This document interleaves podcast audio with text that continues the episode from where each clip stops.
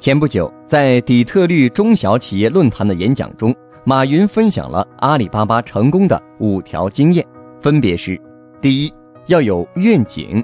马云说，我们要相信未来，我们需要热爱我们的工作，我们需要关心我们的客户。如果没有一个对未来的愿景，这个团队很难团结起来。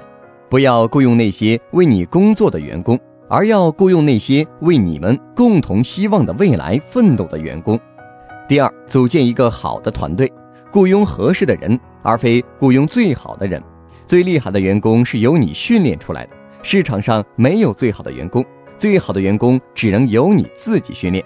所以，你如果雇佣一个非常好但是并不合适的员工，就像把波音七四七的引擎安装在一个破烂的交通工具上，双方都没有发挥应有的作用。所以，找到合适的人。第三。专注将产品做成服务。马云说，他自己不懂电脑，甚至讨厌科技，但是他了解世界上百分之八十的用户，这些用户都像他一样，想以最快最便捷的方式获取需要的东西。他还是阿里巴巴的产品体验者。每当工程师开发一个软件，他都会去体验。如果他不会用，他就会把这个软件丢到垃圾箱。如果他会用，那么他相信百分之八十的人也可以使用。第四，用户第一，员工第二，股东第三。马云说，客户在付钱给你，员工的创造力和想象力让客户满意。